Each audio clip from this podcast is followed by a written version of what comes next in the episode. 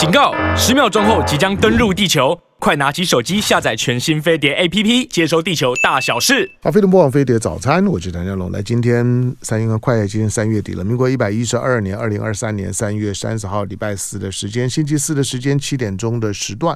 这个时段的长时间呢，我只做两件事，就谈教育。当然，教养啊、教育啊都一样。不管是家里，尤尤其到了到了现在三四月的时间呢，我们的观众朋友可能会注意到，就是有许多的国内外的大学都借着飞碟早餐呢，在招在招生。所以我访问呢校长了，国内外大学的这些呢校长，或者说呢这些招生主任的机会呢特别多。好，但今天呢，在我们的在我们现场呢，呃，来来宾呢不是一位啊，是两位啊。那虽然认识很久啊，不过诶。这是我第一次同时访问贤贤康利，对不对？第一次嘛，对吧？是的，而且我们等了非常久。对，而且不是嫌抗力，我们是嫌对抗啦。其实，其实，其实我是故意拖的。是吗？对，我老婆呢，我老婆就就看到说我这个礼拜的工工作流程说。人家，人家，人家不是都已经访问完了吗？人家书都已经出了这么久，人家不会不好意思吗？我们，我们是非常期待的，因为我觉得等待香龙哥的访谈很值得，因为他访问的对象，你知道吗？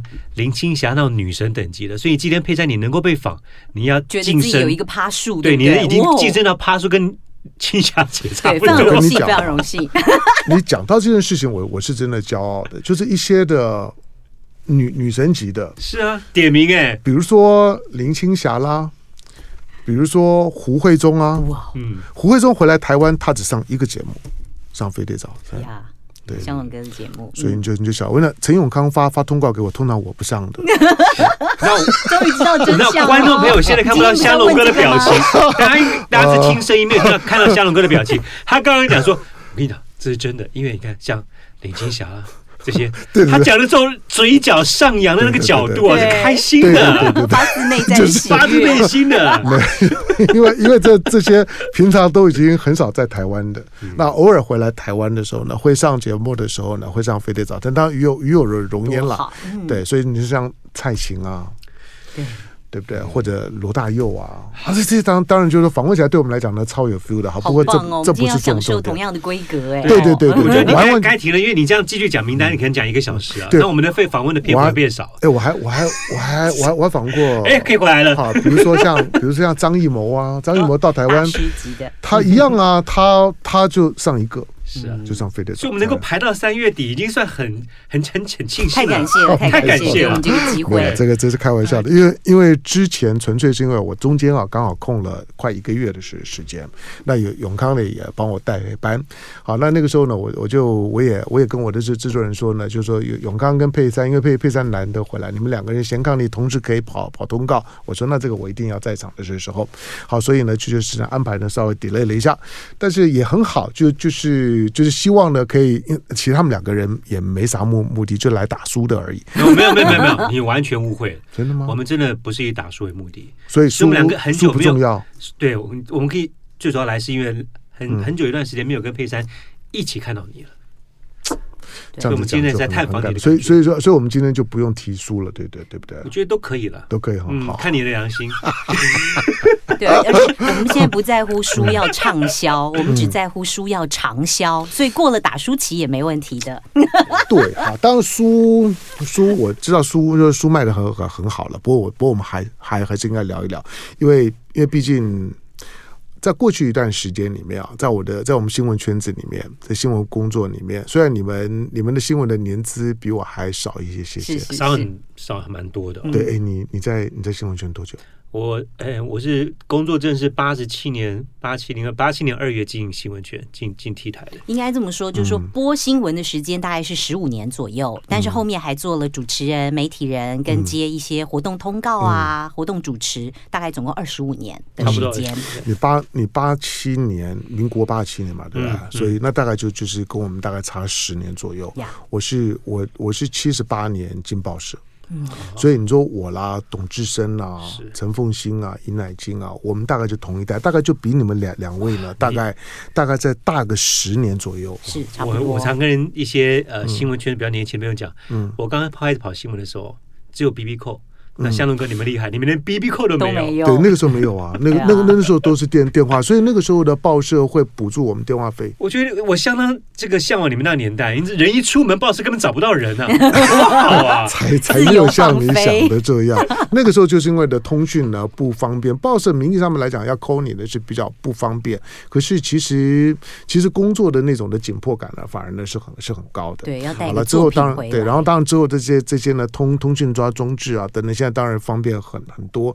但是你倒过来讲，当你通信装置现在很方便了之后，新闻工作的质质感或者、嗯、或者或者新闻业反而就萧条了。嗯，好，不过在在两位啊，两位在我的新闻同业里面来讲，我觉得我会去关注你们，除了认识你们之外，除了欣赏你们之外，还有一点就是说，你们在在你们人生的很关键的阶段的时候，两个人都在职场上面做了很大的调整。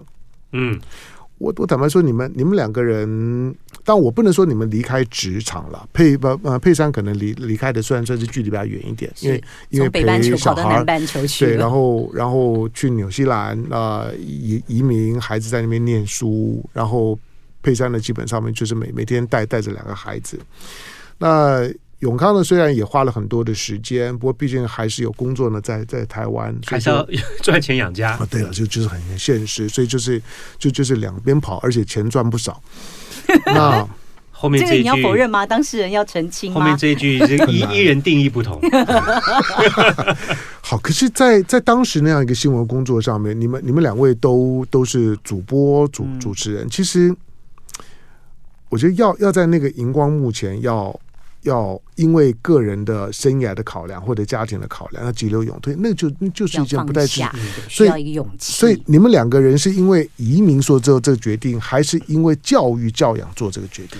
是因为家人的关系而做这样的决定。当你人生当中你的优先顺序搞得很清楚的时候，其实做决定不会太难。嗯，那对我们来讲，自从有了孩子之后，这个生活重心跟安排都会出现很多的转变。嗯，对。那佩珊在我们在第一次去纽西兰那时候，根本完全没有想到说以后一定会去常常驻这个国家。嗯，那只是因为那个机缘出现了。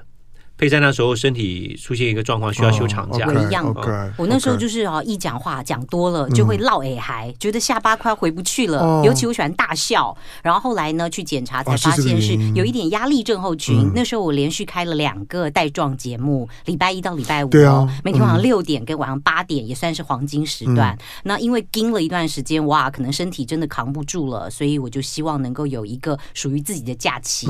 那好不容易盼来的假期，又希望这个假期可以。长一点，然后当时孩子是属于正可爱的时候，一个三岁，一个四岁，哦，两个都像小天使一样可爱极了。我很迫切的希望二十四小时都能够跟他们黏在一起。然后那个时候就跟永康讨论，后来我们就得到了到纽西兰 long stay 一年这样子的一个结论，一个长假。嗯，然后之后就让你们留下来了。没有没有没有，我们那时候去住住一年呢，住一年，一年住一年就回来了，对，再回来。当时电视台不是办留职提薪？呀，然后但是后来觉觉得那边是好的，是值得的，然后觉得是呃给自己人生的第二个选择嘛，所以现在的时间就是台湾一半，纽西兰一半，对我来说啦，人生只能活一次啊，就是要活得精彩一点，活得让自己能够梦想能够有。而且能够去完成，嗯，这对我们来讲是很重要的。对人，人如果能够能够知道，就像你说的，就是那个 priority，嗯，然后然后把把顺顺序啊、优先呢、啊，都弄得很清楚，同时能够去付诸实践。嗯，我说在第一个那个那很棒，可是他其实不容易，就总是有很多牵绊。特别我我刚刚讲，就因为我们都在新闻圈工作，嗯，你们两个人决定要转身的时候呢，其实都是你们两个人在新闻圈状况最好的时候。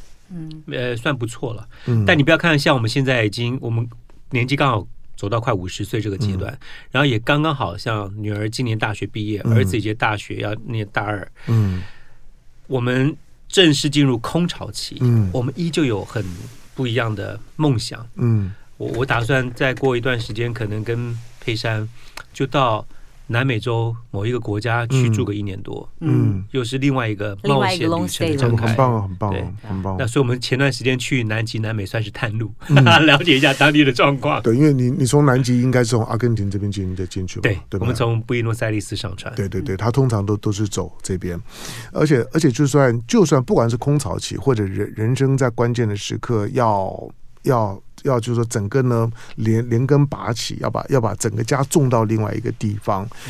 他他不只是职场的转换、生涯的规划，而且而且家人夫妻之间要有共识。对，这是很重要。我跟你讲，这这个太重要这个就更难了。就是这也是为什么我跟永康在这个五光十色的新闻圈或媒体界，我们的婚姻能够维持这么久、历久弥坚的一个原因。我们今年是结婚第二十三年了，迈入第二十三年，感情还很好，我可以保证。但我们每一年都有固定的、有仪式感的做一件事情，就是每年的一月一号。元旦，它是一个新的一年的开始，嗯、同时元旦也是我跟他的结婚纪念日。哦，那在元旦的那天早上，我们两个还没挑过，没挑过。我要先讲一下，因为我跟丈母娘提亲的时候，他说你们两个太快了，嗯、才交往几个月就要结婚，想太多。嗯、我说那今年不行吗？他说今年不行。嗯、他说那明年，我说那明年吗？他说明年再说。嗯、好，妈，就明年一月一号。嗯所以就变元旦。对，因为我妈妈要求我们 明年再说。对，结果明年的一月一号就是我们的结婚纪念日。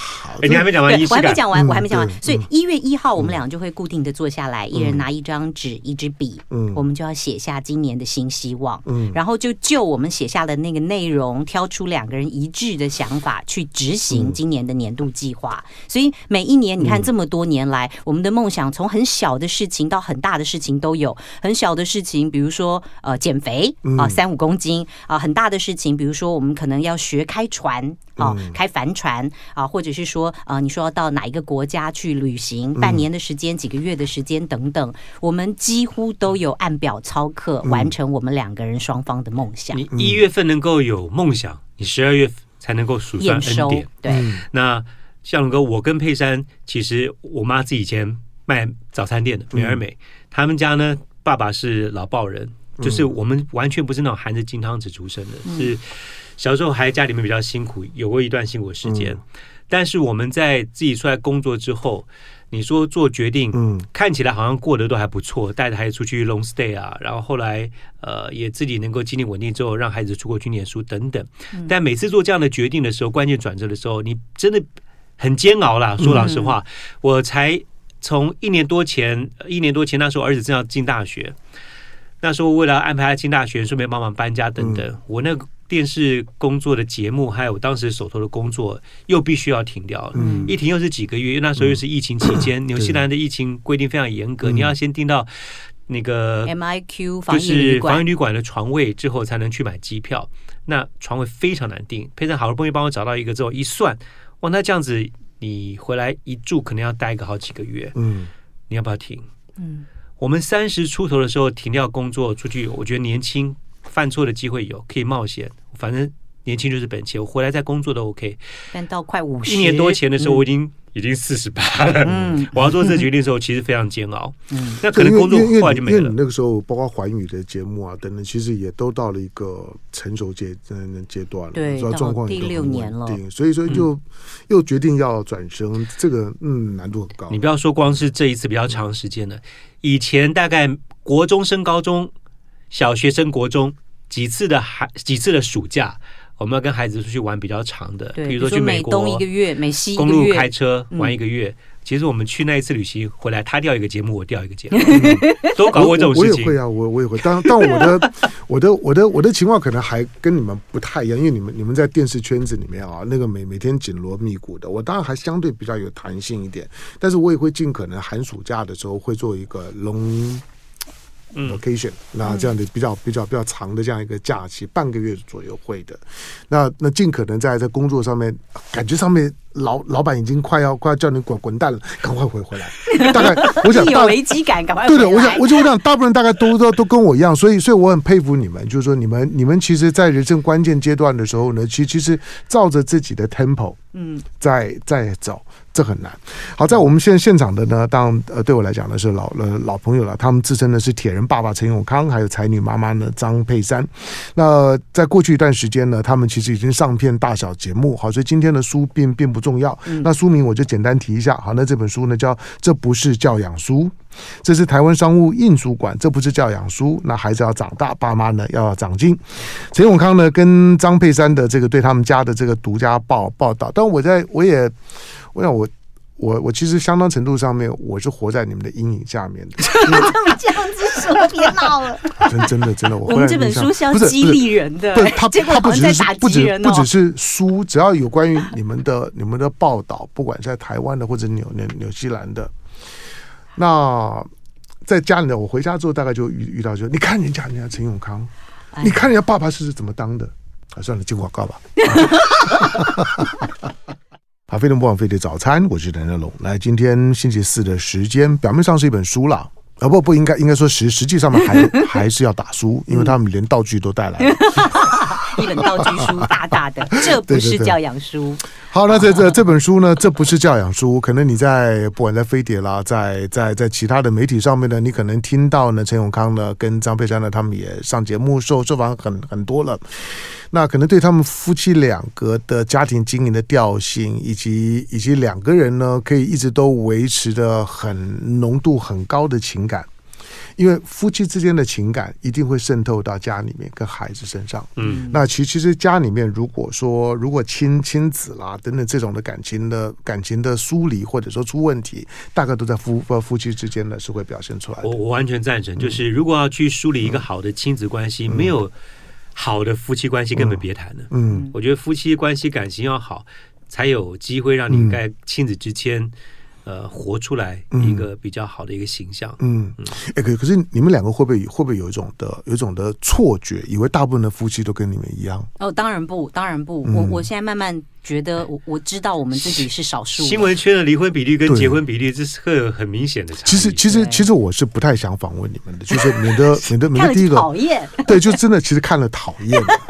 就是，就除了对，我们应该是装出来的样板。就我我我估计访问完了之后呢，又又又会有很多的新闻同业跟我跟我跟我砍破了，说那个听你访问听到访问那压力很很大。第二个就是会会会造成一种的一种的错觉，以为以为大部分的夫妻，特别是新闻圈的夫妻，都跟了陈永康跟张佩珊，但其实。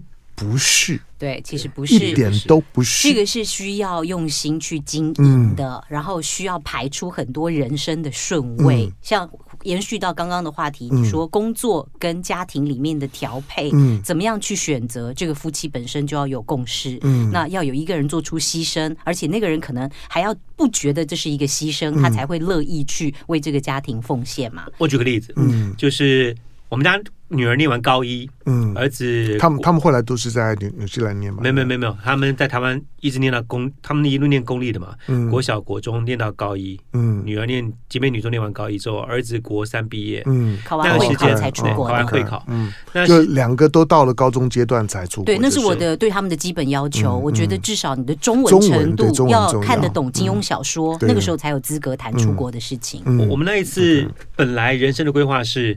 他们大学再去国外念或研究所，这样子的话，我跟佩珊的工作，嗯，也不用被打断掉，嗯，我跟他的感情也不会分隔两地而出现任何的危机，所以一直都是这样规划。但我在女儿念完高一的时候，我这个当爸爸就比较鸡婆多事，我就开始没事干，上网去帮他收集资料，嗯，开始收集纽澳美加。这些大学的一些资料，嗯、那我自己在美国念书，我知道美国流程是怎么样，高中毕业考 SAT 等等。那纽西兰我发现不太一样，因为他们大大学通常像文学院的话，他只要修满学分结束就毕业了，嗯，三年就可以毕业，嗯，所以他很多大学的课程是要求你必须要在高中的时候就满足各个系所他一些要求的基本学分数要拿到，嗯，嗯，所以我就开始收集完资料之后，有一天我就打个电话，嗯，给。纽西兰一个大学的注册组，我直接打电话过去，我就跟他询问我心中很多的疑问，然后跟他讲我们家里面的状况之后，他给我一个最好的方式的解决，就是因为你们家女的女儿念完高中之后的学分数，我们这边也不一定会采纳，嗯，所以最好的方式就是他现在念完高一之后呢，就赶快这个学期结束，看看能不能够过来直接衔接。那打完这电话之后，我就开始立刻开了一个家庭会议。哎，如果计划要提早的话，那必须我跟佩珊一个人必须要牺牲掉手边的工作，去当伴读的人。嗯，谁愿意牺牲？对，因为那时候孩子都是青少年，我们觉得青少年的这个成长的阶段，一定要有一个爸爸或妈妈在身边。嗯、是啦，可是你你现在生活其实很无聊哎。对，就是因为很无聊，所以我觉得更要有一个人在身边。哦 okay、如果我去的话，我就觉得是牺牲了。嗯，但佩珊觉得去他去，他觉得没有牺牲。他觉得 OK，他能够陪他一起一起过日子，很开心。OK OK OK，所以我们家一个下午就决定这件事情。好，那两个小孩也都这么的听话吗？我还蛮期待的。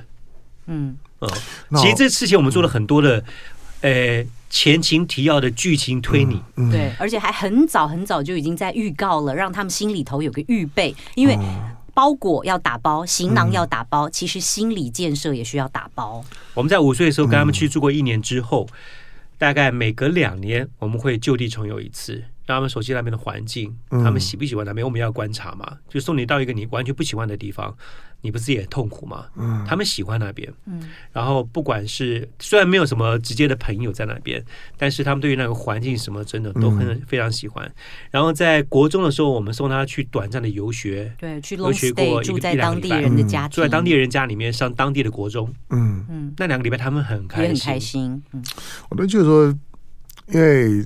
纽西兰环境，但我我不熟了。得听听一些朋友移民的朋友讲，他说那个喜欢的人就会很喜欢，嗯，但但是如果没有办法适应的，你大概去待一个一个一个礼拜，你大概也就知道了。好山好水好无聊啊！对对对，他他他真的很无聊，就是你必须要有很多在台湾的那种的。那种的生活方式以外的其他的生活方方方式，你要你要懂得生活，嗯、懂得欣赏周遭的大自然环境，嗯、还要懂得独处，嗯，还要有很强的自主能力，嗯、煮饭的煮，哦、自主能力才能够在那边很。对，所以我我刚刚听你在讲在讲两个小孩的时候，当然第二个第一个很我很佩服，就是小孩子小孩子跟爸爸妈妈之间的紧密的互互动。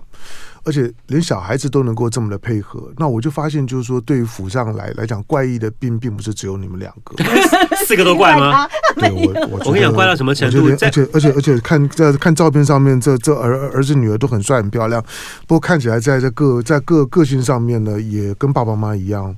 嗯，你说到怪，在别人眼中确实怪，因为他们的青春叛逆期。基本上没有。什么叛逆，嗯，真的要比叛逆，我跟佩珊比他们叛逆多了，嗯，然后他们到现在认识的男生女生，第一时间会跟我们分享，哇，很兴奋，他们今天碰到个男生，他们喜欢不喜欢，然后讲他们的 detail，然后上课碰到新同学，到现在我们分隔两地，会第一时间跟我们打 line。嗯，十八九岁的孩子，十九二十岁的孩子，你说要做到这种程度，我们家很自然习惯，别人家觉得说怎么可能？嗯，怎么会有小孩子会到现在愿意跟你们出去玩？嗯，我们下个月又要一起出去玩了。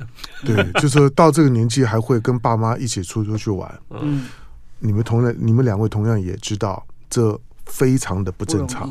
嗯，对，就是你们、你们、你们其实是是一个非常不正常的家庭。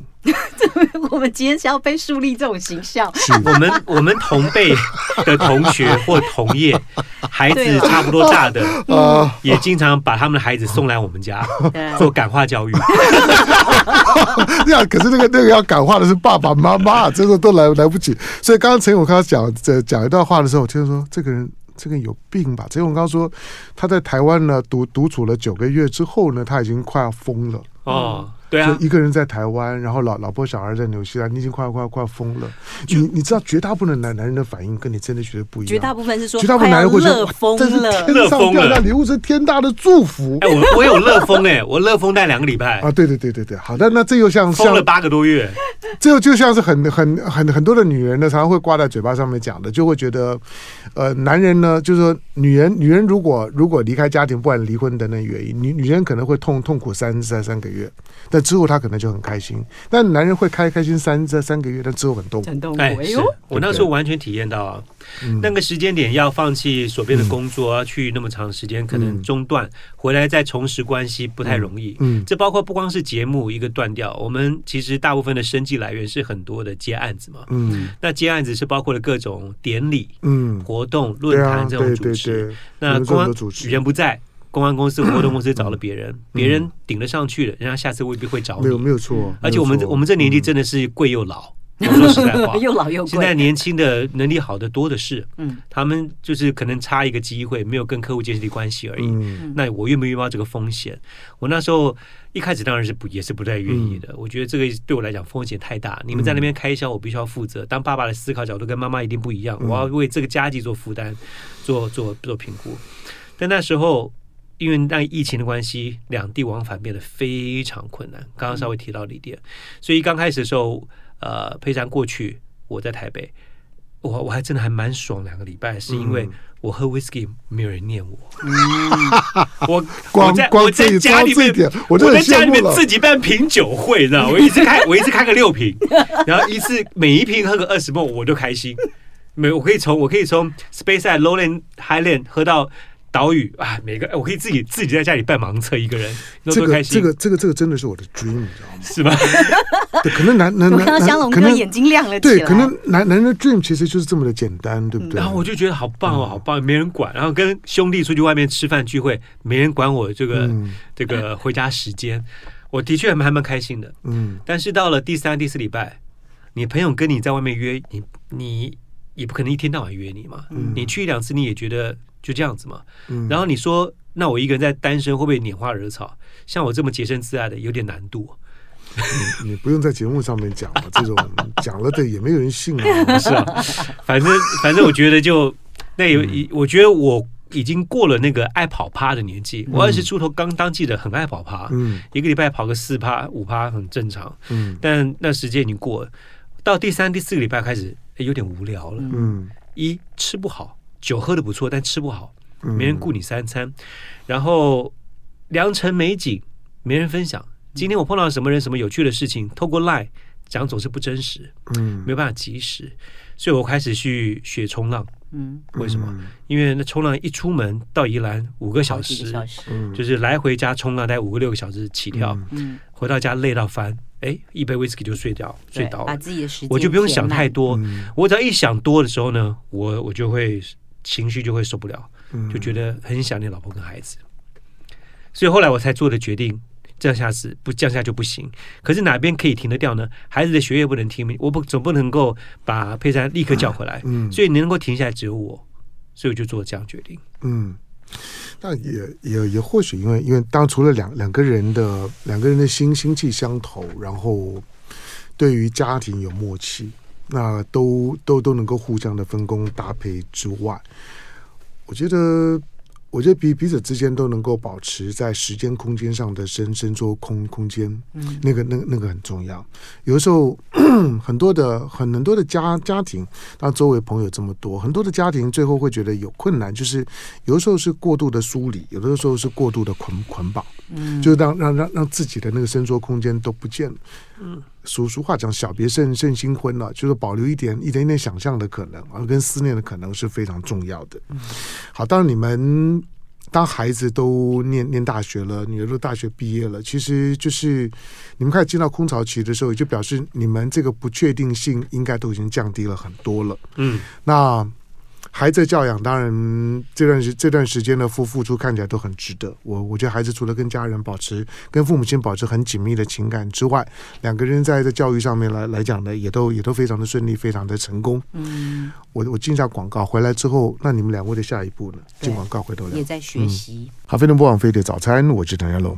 来，今天在我们现场的那。呃铁人爸爸陈永康，还有才女妈妈呢张佩珊，他们当两位当然从从新闻工作开始，从我第一次见到见到我，我都还依稀记得我第一次看到你们的时候呢，你们那个青春洋溢，毕竟小我小我小我一代嘛，青春洋溢的样子。而而且那个时候其实是在我觉得卫星电视起来的过过程当当中最最风风火火的时候。所以你们你们你们你们两位对我来来说，因为平常深深谈的机会不多，虽然看书知道你们大概在干嘛，可是我会有一个问号，就是说。我觉得你们做的决定，以及你们在当时在职场当中的位置或者是机会来来讲，其实是很困难。对我来讲，你们两个人如果再往前推，大概就是年年轻一点的李涛、李延秋。哦，不敢不敢，就是以你们两个人的特性，嗯。他们到现在睡觉还会手牵手，我们还不一定手牵手。你还爆他们的料？那又是那又那又那那又是另外另外另外一一对很不正常的夫妻，好吧？但是我是说，但是他们终终究在自己的工作的位位置上面，一直都都把工作持守，然后跟家家里面两个配合的很好。可是你们是需要连根拔起的。那你到当然现在有个好处，可能。因为因为有网络嘛，嗯，那你慢慢的可以把自己调调整成一个 YouTuber，一个一个自媒体的工工工作者，这个会让你在经济上面有了比较弹性的空间。可是它终究跟原来在一个在一个正规的主流的职场有自己的已经有自己的位置，嗯，而要离离开，嗯，那还是很难的。好，那孩孩子长长大了，那你们两个人现在的年年纪。接接下去呢？对，说老不老，说小不小。这个部分我我比较调试的很好，哎，我是很怡然自 得的。对我来说，我觉得呃，我本来的目标就是设定五十岁以前要退休。嗯。可是我这个退休的定义就是退而不休。我从自己不是很喜欢的事情退下来，专注于做我自己觉得快乐的事情，这才叫我觉得的退休，退而不休。那呃，这十多年来，我们就是做自媒体的工作，接接活动主持，呃，让只做自己喜欢的事，不再为五斗米折腰，这点是让我自己觉得过得很自在，而且很开心，嗯、也没有什么经济后面的负担。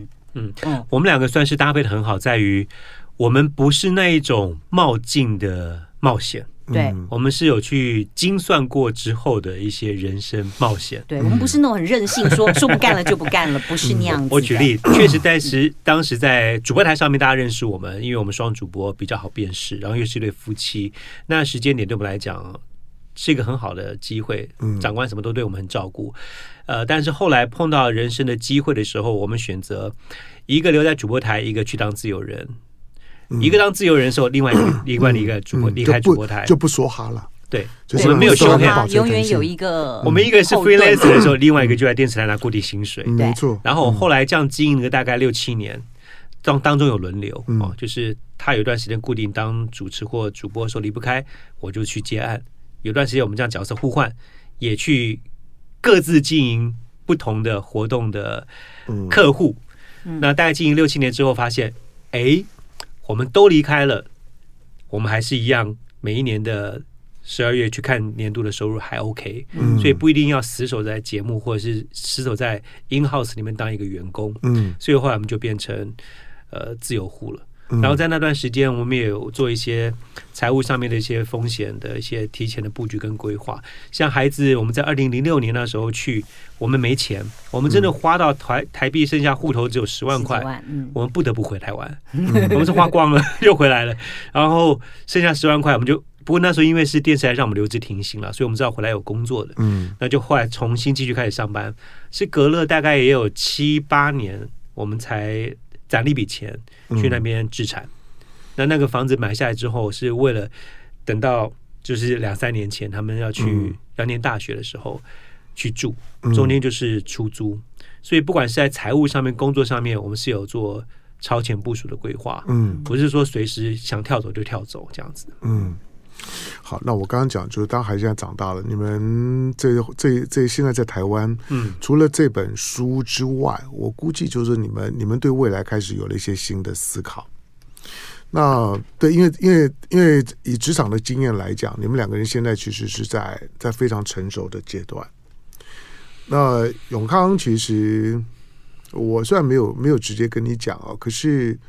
我觉得你有一个很大的强项优优势，除了口条，除了外形之外，我觉得在一些不管是软的或者硬的议题，我我觉得永康都可以都可以处理。哦，就是可塑性还可以。嗯、我跟你讲，这个嬉 笑怒骂皆可哈。这个呢，其实其实在在组织圈子里面并并不容易。嗯哼，并不容易。每个地方都沾一点，深度不是那么够啊，所以就 倒不是，而是 而是从一个主主持的角度来讲，可以可以软硬通通吃，而且没有违和感。哦，嗯，nice，对，这个这个这个是不容易的，所以我一直觉得你们应该开始会会去想，你们下一步，你们你们还还会还会继续在媒体圈子里面寻找你们的未来吗？我觉得不排斥任何的机会，嗯、我觉得嗯蛮好，就是说我们的心态是很健康、嗯、很乐观的，嗯、随时如果有机会来了，都都可以谈。嗯、然后我们很勇于尝试。嗯、你说软性的议题、两性的议题、谈话性的节目、健康性的类型，嗯、或者是国际地缘政治，多方接触、嗯、多方尝试，是很乐意的。向龙哥刚刚提出这个问题，确实是我最近在思考人生下一个阶段的。不管是挑战或者是规划，因为从去年佩珊完成了这人生任务回到台湾之后，我们出了这本《这不是教养书》。嗯、那个时间点是我们算是人生当中第一次过两人世界。嗯，因为我们在结婚的时候其实四个多月我们就求婚结婚了，然后一月结婚，十二月生孩子。那他他他到底什么地方吸引你，会让你这么急急着要占有他？就人家丈母娘要显然要挡，就丈母娘对对女婿还没有什么把握，但是都挡不住哦。呃，其实他其实丈母娘也是做一个过场了，她也是非常期待女婿赶快娶吧。我我就觉得那时候，嗯，错过可能就没了，嗯，就一定要赶快那时候就对。我人生当中会很基本上我交稿都会推拖拉，我的交稿时间有时候都会 delay，但这个东西我觉得不能。不能错过，错过这个下好离手要快一点。我真心觉得那时候，哦，嗯，这样这样讲真的会会让很多人听了感动啊。你你也你也他他很有勇气啊，他愿意嫁给我，因为那时候我的我名声在外不好哎，我我招我招霞辉，我每天去一些深色场所，我本来就是。声明没有到狼藉，但是绝对不是好看。事实证明，我们的眼光是很精准啦，真的是蛮适合的。然后，呃，婚姻的路上，永康跟我，我觉得我们一直都是彼此的神队友，跟一个最佳的拍档。嗯，就说我们不管是生活上跟工作上各种事情，我们都可以合作的很好。但我我真心也没有把握，在我婚前是那种花蝴蝶的形象，到了婚后可以变居家男。我自己我对我自己是没有把握的。嗯，但他调教的不错，但怎么调教？期待下一本书。不要这样。因为我调教也要你受教啊！没有没有，开玩笑开玩笑。但是我刚刚讲到，从去年开始，我们真的面对过两人生活，哎，嗯，因为我刚刚讲四个多月结婚，一月结，十二月生，嗯、然后老二在他坐完月子的第二，才刚上班的第一个礼拜又怀老二，嗯，所以我们两个孩子是接着生的，嗯，然后我们人生就没有停过了，嗯，我们人生没有停过，就是从二十，你看我二十八九岁，二十九岁当爸爸，我们就一直开始。呃，学会学当爸爸，把这个包尿布啦、啊，这个拉把屎啊什么的，然后房子太小，努力存钱要换一个比较大的房子，给有孩子自己的房间。嗯、然后每隔三五年就一个变动，不管是在职场上面，我出去变个体户，或者是换他变个体户，换这个房子换那个房子，然后孩子慢慢长大进国小国中，我们大概每三五年周边的环境就变，嗯，所以有人说。感情怎么长长保鲜？有的时候两个人如果在同一个生活的 pattern 节奏之下的话，真的会腻掉。但我们每隔五年就会有个新的挑战，对，我们就会有变动，就变动。然后在变动的过程当中，就觉得需要彼此，嗯，因为觉得哦，我自己不知道该怎么办，你要跟我一起一起度过，一起度过之后就出现革命情感，嗯嗯，我们就这样慢慢培养上来的，很多默契这样的。你看，结婚二十三年，永康带着我已经一起走了五十几个国家，快要六十个国家。那我觉得我们这个呃旅行给我们带来的养分跟一个 renew 的感觉。还要再继续的延续下去，所以我们大概每一年就会找一个没有去过的地方、向往的地方，一起再去旅行。那个那个养分对我们来说，我觉得对于情感的维持啊，还有共同的记忆、共同的经历，可以继续走下去，那个力量其实是还蛮强大的。我刚刚讲到说，为什么我们进入空巢期，下个规划搞不好去南美洲没去过的国家住一年？你们你们有设想去哪里吗？像我目前他想要去对他想去阿根廷，嗯、我想去意大利，嗯、目前还在讨论。为什么要去一个没有地理的地方？当时我们去纽西兰就是一个人都不认识，嗯，好需要彼此。我们现在到这个到到这个眼前的街境境境况的时候，再去个地方，西班牙文一句话都不会讲，我好需要你啊！我们那时候感情会变更好。意大利，意大利是好的。嗯，阿根廷但有带有冒冒险气质，对，有一点冒险。那再加上他那边的现在的经济情况，正在正南美洲，我们这次去以后有调整心态，对对对，是不稳定的。因为因为南美洲的状况很很很多，一两年就就可能会有非常大的变化。那早早期你说很多去巴拉圭啊等等，后来陆陆续续也很多都离开的，其实都都是相同的的原因，就是说，所以那当然是不同的选择了。不过因为因为两位两位因为很同心。所以可以一起去做一些对两位来讲都很新的事事情，这个这个是很棒的。好，书呢，大家可以呢自自己先先找来看，可能很多的观众朋友呢也都已经看过了。那感谢呢今天到我们现场的陈永康、张佩珊，感谢。谢谢小龙哥，谢谢。对，两位，两位能够有享受到女神级的规格跟待遇，有有有，真的好。然后这本书呢，这不是教养书，台湾商务印书馆出版，书已经到二刷了啊。那个看起来还会有下一本，因为因为其实还有很多的很多生活当中的感觉的问题，或者下一次我们在谈的时候，我可以遇到，就是家里面如果出现了一些的，不要说危机了。就是说困难的时候，你们是怎么去处理的？这个呢，其实很重要。很多时候都是有困难的时候，大家都不知道怎么去处处理。我们特别提到，在我们孩子青少年虽然没有那么的叛逆，但为什么可以跟我们依旧是他们愿意倾诉的对象？嗯，我们一定是干过一些还不错的好事儿。嗯，当中有一些故事可以分享。我觉得有一部分是因为他们在在进入青春期的那个关键的阶段，你们把他带到纽西兰，形同关紧闭。没，没有，不是关紧闭，而是紧密的相处。嗯、然后我们都很愿意把心里的话在第一时间就拿出来分享。嗯嗯、而且很多时候来说老实话，孩子青少年的叛逆哦，做爸爸妈妈的碰到这种冲突的时候，通常要调整不是孩子，嗯、是爸爸妈妈。你不是吃的盐比人家的饭多吗？嗯、那要改变谁？你不是比较有智慧吗？嗯、那有智慧人改才对啊。是，我每次一想说他这个样子犯的错，嗯、我同年纪的时候。嗯我比他更坏，没错，没有没有错。我我每次都都都是这样子想，我就说，嗯、这个我我我年轻也会啊。OK，然后当然孩孩子孩子叛逆的时候，对我来讲，孩子叛逆会顶嘴，对我来讲是一件。